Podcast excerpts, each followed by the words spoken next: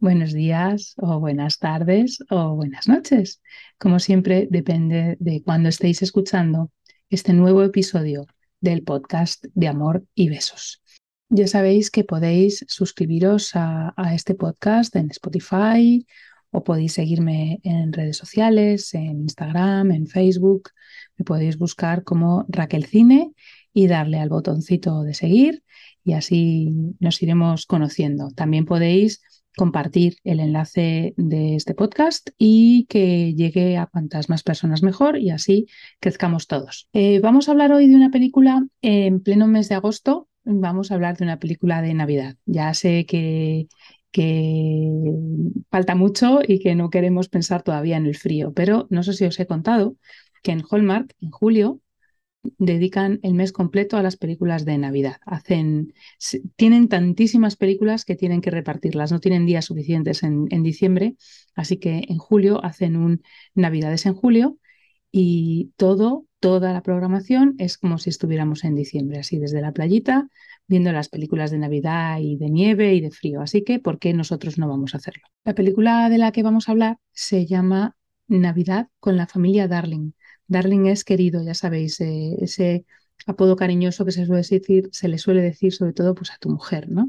Y aunque la familia se llama Darlington, pero tanto los autores de la película como los traductores han decidido que se llamaran Darling. En España no sabemos muy bien ese juego de palabras, pero en Estados Unidos sí. Es una película, Navidad con la familia Darling está protagonizada por Katrina Lowe, Carlo Marx y Steve Basich. Luego están también los niños, Aisley Girboven, Anthony Bolognese y Madeleine Girboven, que son hermanas. Y completan el cast Morgana Wiley, Brenda Matthews, Robin Bradley y Queenie Boo. La historia es un pelín triste. Los hermanos Darlington, Charles, que es el mayor, y Max, que es el pequeño, tenían un hermano mediano que falleció en un accidente de coche con su mujer, dejando a tres niños pequeños. Los niños viven al otro lado del mundo y para no cambiarles además de ciudad y de país, deciden que se queden a vivir con una pariente de la madre de las criaturas.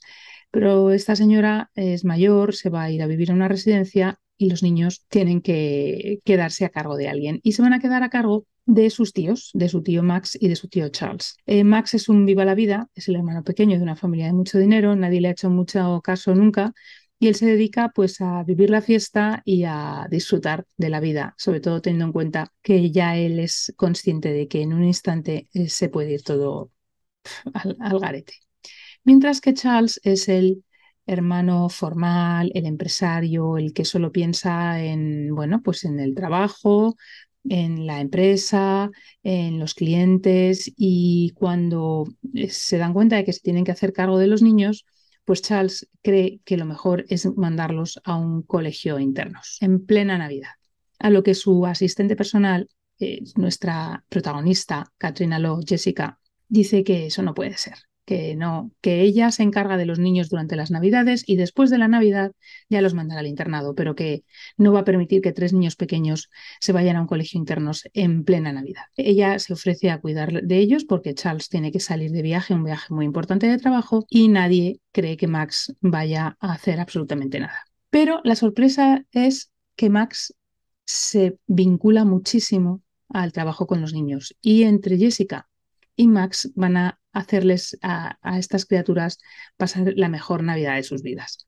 ¿Vamos a hacer adornos? Sí, y veréis los árboles siempre que miréis por la ventana. ¡Es genial! Sí, que es genial. Gracias. Es algo que hacíamos mi madre y yo cuando yo era pequeña. Teníamos un pino en el patio y lo decorábamos en lugar de comprar uno. Creo que es la primera vez que compartes algo personal. ¿De verdad? Sí. Siempre con el futuro en mente de que según se acabe la Navidad, los niños se irán al colegio. Mientras Jessica, que ha sido la asistente personal de Charles durante muchos años, ha conseguido terminar la carrera de abogado, ha pasado el examen y ahora va a pasar al departamento legal. Aunque ella de verdad lo que le gusta es el derecho de familia. Ella le gusta cuidar sobre todo de los eh, niños indefensos. Y no os voy a contar más, que si no, no vais a ver la película, que ya sé que cuando os cuento demasiado os quejáis porque os hago spoiler, así que no os cuento nada más sobre el argumento y vamos a hablar de los protagonistas.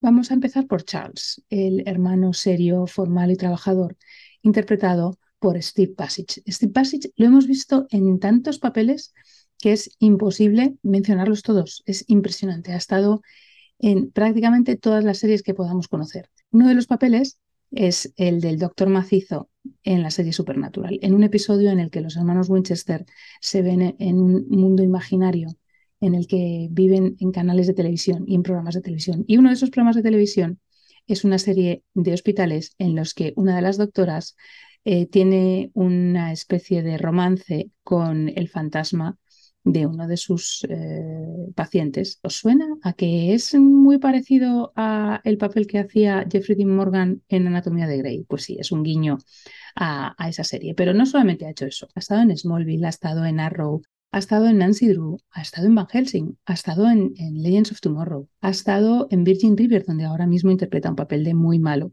Su hermano Max, que está interpretado por Carlo Marx, que aunque suena parecido, no es lo mismo, es una cara muy conocida en eh, el canal Hallmark.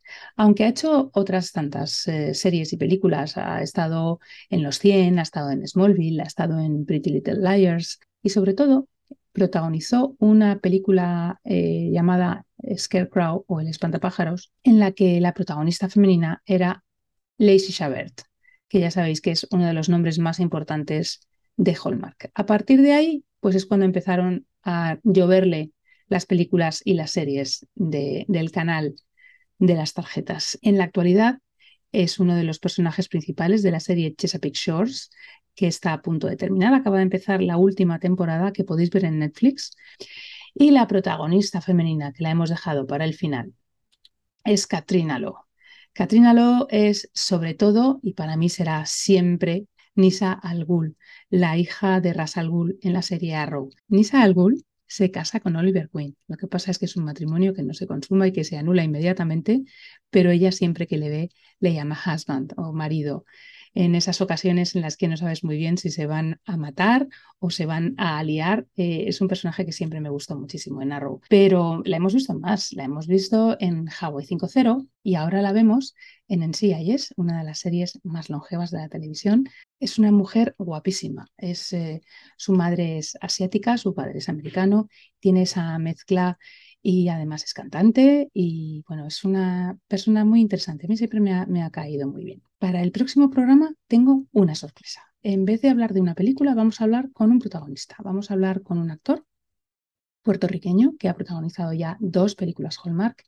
Una se acaba de estrenar ahora mismo, precisamente con Lacey Chabert, y sabemos que tendrá muchas, muchas más en el futuro, así que vamos a tener la suerte de hablar con uno de nuestros actores Hallmark. Así que en el próximo programa no hablaremos de películas, sino que hablaremos con uno de sus protagonistas. Pero eso será en el próximo programa. Por hoy me despido, muchas gracias por haberme escuchado y buenos días, buenas tardes o buenas noches.